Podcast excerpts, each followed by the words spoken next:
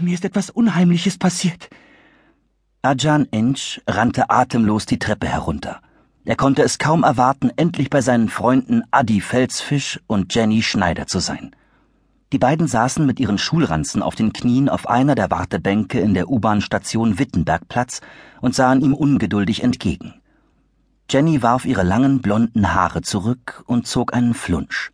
Na, muss wohl so sein, solange wie du uns hier hast warten lassen. Und zwar etwas sehr Unheimliches. Ajan nickte stumm und stellte mit einem Seufzer seinen schweren Skateboard-Rucksack neben sich ab.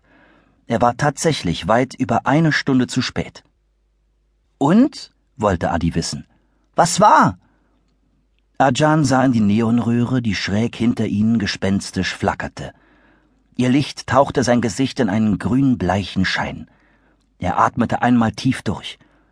Hier unten roch es nach alten Bahngleisen, dem Schotter zwischen den Holzschwellen und abgestandener U-Bahnluft. Unterhalb der Bahnsteigkante huschte eine Maus durch das Gleisbett und verschwand dann irgendwo in einem Loch im Bahnsteigfundament. Doch statt zu antworten, schüttelte Ajan nur den Kopf. Kannst du vor Schreck nicht mehr reden? fragte Jenny spitz. Na gut, dann rate ich eben. Du warst so in Gedanken versunken, dass du vergessen hast, aus der U-Bahn auszusteigen. Und als du gemerkt hast, dass du viel, viel, viel zu spät kommen wirst, hast du dich aus Angst vor unserer gewaltigen Wut überhaupt nicht mehr hergetraut. Jetzt schluckte Ajan. Nein, sagte er dann gedehnt. Nein, das war's nicht. Aber ich sag euch, ich bin echt froh, dass ich euch überhaupt noch mal wiedersehe. Adi sah erschrocken auf. Haben dir deine Eltern verboten, dich mit uns zu treffen? Ajan, Jenny und Adi kannten sich noch nicht lange. Aber sie hatten vor kurzem ihren ersten gemeinsamen Detektivfall erlebt und einen Museumsraub verhindert. Seitdem nannten sie sich die Unsichtbar-Affen. Von daher wusste Adi aber auch, dass Ajans Vater ziemlich streng sein konnte – zum Beispiel wollte er nicht, dass sein Sohn ins Kino ging. Adi allerdings stand sehr auf Kino und wollte unbedingt zusammen mit Ajan in einige Fantasy-Filme gehen, um sich mit ihm Monster anzugucken, für die sie sich beide interessierten.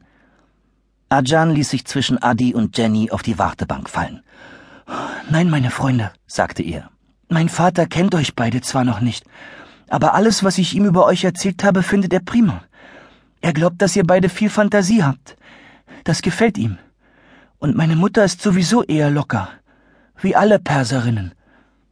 Nein, nein, mir ist etwas absolut und ganz und gar Unheimliches passiert. Ich war gerade an einem Ort, den es gar nicht gibt. Jenny prustete los. Na, logisch hast du geträumt, du Oberjen. Und zwar Spukgeschichten, wie immer. Von giftigen Drachenschwänzen, geheimen Geisterhöhlen und deiner Polizistenschwester, die dich in den Knast sperrt. Sie gluckste vergnügt. Du kannst echt froh sein, dass wir auf dich gewartet haben, damit du uns wenigstens deine tolle Story erzählen kannst. Ajan legte seine Hände flach zusammen und stützte das Kinn auf die Fingerspitzen. Und du bist nicht sehr einfallsreich, was das Ausdenken von Träumen angeht, Jenny. Alles, was du eben aufgezählt hast, haben wir doch wohl bei unserem ersten Fall erlebt, oder? Jenny sah Ajan immer noch lachend an. Ja, aber das passiert so schnell garantiert nicht wieder. Was ich eben erlebt habe, ist wahr. Genauso wahr wie unser erster Fall. Ich hab nicht geträumt. Was ist denn nun passiert? Adi beugte sich vor und spuckte einen Blubber auf den grauen Boden. Lass das sein, fuhr ihn Jenny an. Adi grinste. Hast du das wieder von deiner Oma?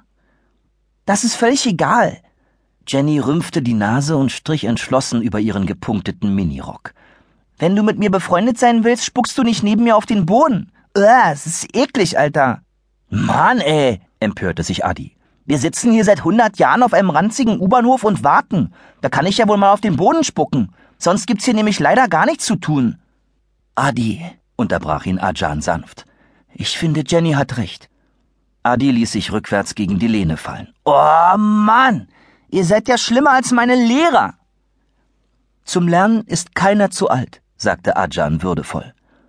Adi sah ihn an. Ist das wieder so ein Kalifensprichwort? Als Ajan nickte, hob er gnädig die Hände und schluckte die Spucke runter. Okay. Aber dann erzähl auch endlich, was du so Tolles erlebt hast. Ajan fuhr zusammen. Dann sah er sich suchend um. Nicht so laut, flüsterte er schließlich. Man weiß nie, wer einem gerade zuhört. Und es war überhaupt nicht toll. Es war absolut unheimlich. Meine U-Bahn ist ein